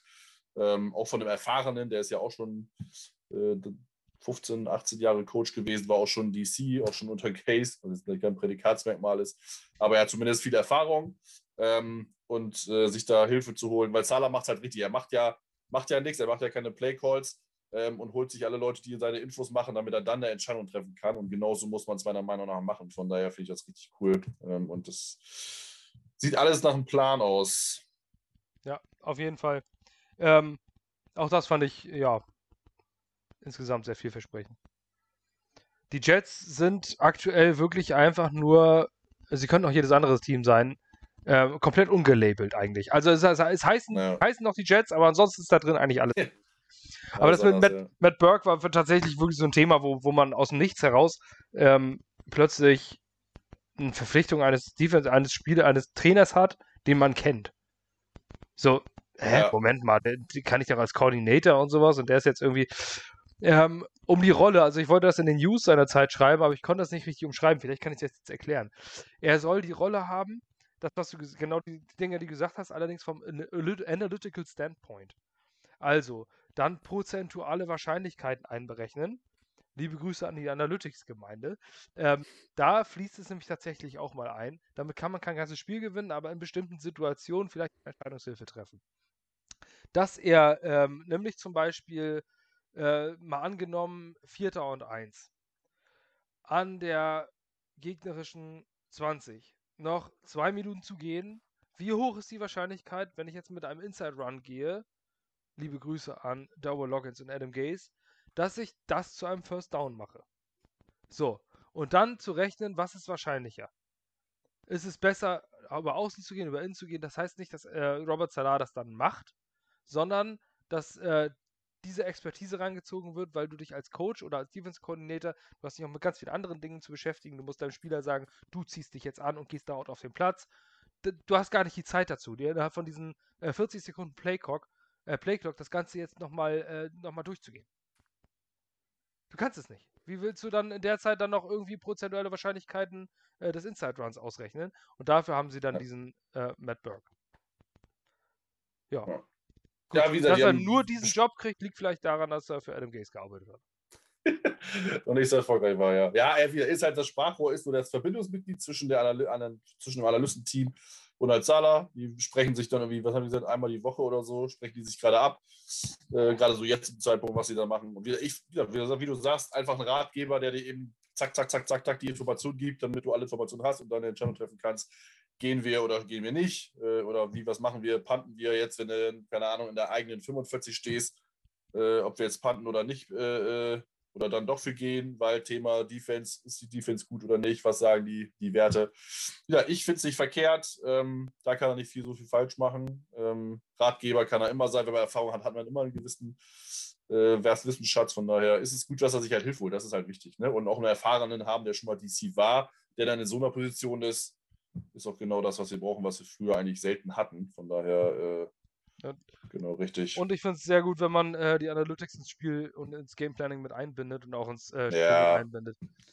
Ohne geht es heute nicht mehr. Nee, da kannst du halt äh, ganz viele Schlüsse draus ziehen und du kannst ähm, dann auch entscheiden, ist es jetzt sinnvoll, äh, bei Fourth and Goal das Ding noch reinzuprügeln. Kommt darauf an, wie viel Zeit noch auf der Uhr ist und so weiter und so fort. Dann mit Wahrscheinlichkeiten zu rechnen. Du gewinnst dann zwar nicht immer, aber Wahrscheinlichkeitsrechnung ist ja gar nicht so verkehrt. Genau ja, das war's, glaube ich. Also ich habe nichts ja. mehr. Ich habe noch eine Sache, die ich vorhin vergessen habe. Ähm, ich grüße hiermit mal John und möchte seinen, seinen Guy, Bryce Huff, nicht unerwähnt lassen, äh, weil den hat äh, Jeff Ulbrich auch positiv hervorgehoben, indem er sich äh, mit seinen Leistungen mehr Raps verdient hat, was ich ehrlich gesagt dann erwähnenswert finde, wenn er das schon erwähnt. Ähm, gerade weil unsere D-Line ja so stacked ist, dass wir da einfach so viele Spieler haben und wenn Huff sich da nochmal hervorgetan hat, sollte man das erwähnen. Er hat ja letzte Saison schon das in den limitierten Spielzeiten schon relativ viel gezeigt. Ähm, das sind dann ja mal in prozentualen äh, Zahlen, die haben beide Canaan ja, ja auch schon häufiger geteilt. Ähm, von daher glaube ich, dass Haften noch ein wertvoller Spieler sein wird in unserer nächsten Zeit. Meine, wir haben so viele, wir haben Intel so viel, wir haben Hafte aus, wir haben Vinny Curry ja noch, den wir noch nicht aufgezählt hatten. Ähm, von daher, die Tiefe der Line ist ja abartig. Das ist ja echt cool. Ähm, und dass er sich da positiv hervorgetan hat, sollten wir nicht unerwähnt lassen. Das hatte ich nämlich vorhin vergessen. Ja, und man darf auch nicht vergessen, dass man Ronald Blair noch gesigned hat. Ja, genau, stimmt. Auch interessant. Auch noch. Genau, ja. Ähm, Defensive Lineman, Defensive End, der äh, eh, letztes Jahr San Francisco 49ers. Robert Salah liebt diesen Kerl. Er hat gesagt, if you like winning, you like Ronald Blair. ist doch keine Aussage. Ne? Ja, allerdings. Er ist so ein Runstopper. Also er ist so ein Runstopping Defensive End. Äh, ich würde weiß ich, kann man da John Jenkins ähnlich vielleicht? Keine Ahnung. Ich ja, habe von Ronald Blair bisher noch nicht viel gesehen ja. und mir sagte Name ja. auch nicht viel, um ehrlich zu sein. Nee, mir auch nicht. Aber gut, ähm, wenn Robert Salah sagt, den möchte er haben, mit dem hat er schon gespielt und dieser Satz dazu, dann äh, soll mich das auch überzeugen. Ja, ich wieder, äh, gebe gerne nochmal den, den Hinweis auf äh, Bastis Le äh, News. Der schreibt ja immer tagtäglich fast News. Auch da hat er über Blair ja das Signing geschrieben und hatte ja erwähnt, dass die 49ers relativ traurig sind. Den Artikel dazu hat er auch verlinkt gehabt. Von daher lest euch die, die, die News gerne durch. Die 49ers wissen da mehr zu. Und wenn die ein bisschen traurig sind, kann er nicht so schlecht gewesen sein. Ähm, weil die haben auch genug in der D-Line, von daher können die es verschmerzen. Von daher kann es, vielleicht hilft er ja. Und wie gesagt, wir brauchen einen Rotational, das ist einfach so. Ähm, und äh, jemanden, der noch den Run stoppen kann, ist einfach elementar wichtig. Er muss halt, wie gesagt, das ist halt das Thema bei uns allgemein. Ne? Die müssen halt verletzungsfrei bleiben. Das gilt halt bei uns für viele. Ähm, ob das ein Mims ist, ob das ein Beckton ist ähm, oder dann auch er. Ähm, das ist halt einfach so. The best ability is availability. Das war schon immer so beim Football. Von daher müssen wir dafür mal Glück haben und dann äh, kann das ganz gut werden, ja. ja, ihr hört schon, die Mentalität ändert sich ein bisschen. Also es gibt viel Positives zu berichten. Klar, im Training Camp gab's, äh, gibt es häufig weniger negativ zu berichten, abgesehen von Verletzungen oder von irgendwelchen Streitereien ähm, oder gebrochenen Unterkiefern. Aber ansonsten gibt es eigentlich äh, in der Regel nur positive Dinge, weil wen willst du dann da schon irgendwo, ähm, ja, es sei denn, jemand versagt wirklich völlig. Ansonsten passiert da nicht viel. Aber die Team Chemistry, das hört sich alles insgesamt sehr vielversprechend an. Nach zwei Jahren Adam Gaze. Ich bin durch. Ich habe nichts Ja. weiter. Du auch? Genau. Und dann verabschieden wir uns für heute aus den äh, grob 40 Minuten. Ist dann, dann doch eine Stunde 20 geworden. Ihr werdet uns wahrscheinlich nachsehen. Äh, wir haben gedacht, uns fehlen die Themen, aber Also wenn wir, wenn wir beide was können, dann ist es Schnacken, von daher. Ganz genau. ähm, ja, wie gesagt, nochmal äh, besucht gerne regelmäßig und ähm, unsere Seite gangregermany.com. Also wir haben ähm, momentan in der Offseason weniger täglich, also eher nicht täglich. In der, in der Saison haben wir eigentlich fast täglich Content. In der Offseason so alle zwei, drei Tage. News schreibe ich regelmäßig. Rookie Reports bringen wir raus. Ähm, demnächst steht noch als Idee an, ähm, also zumindest noch vor der Saison, den Coaching-Staff nochmal ein bisschen zu beleuchten, zu jedem Coach nochmal ein bisschen was zu schreiben. Nicht zu allen, aber so wie wir auch Zeit finden. Wir machen das alle unbezahlt, also von daher ähm, haben wir keine Arbeitstage, wo wir uns da, das machen wir irgendwo zwischen Job und Familie, ähm, geben uns da Mühe und wir haben aktuell neben den Podcasts auch noch die Fan-Stories, was ich am Anfang, ähm, eingangs schon erwähnte. Klickt da mal rein. Und wenn ihr auch Bock habt, eure Geschichte zu erzählen, meldet euch. Knut setzt sich dann mit euch in Verbindung und wird das Ganze mit euch äh, auch mal aufnehmen, wenn ihr Bock habt, eure Geschichte als Jets-Fan zu erzählen. Ähm, dafür müsst ihr nicht wissen, was eine 3-Tag ist und müsst auch nicht wissen, wo das, äh, wo ihr das B-Gap laufen müsst oder was ein Sub-Package ist. Dafür müsst ihr einfach nur Jets-Fans sein und erzählen, warum ihr ähm, diese großartige Franchise unterstützt. Das war's eigentlich. Danke für alle, die uns zuhören. Danke für alle, die uns klicken. Klickt bei Twitter rein. Uns findet ihr da. Und da kriegt ihr auch regelmäßig Updates. Und ansonsten gangregermany.com auf Lesezeichen. Da kriegt ihr mal was. Genau. Bis dahin. Eine schöne Ciao, Woche. ciao. Bis nächstes Mal.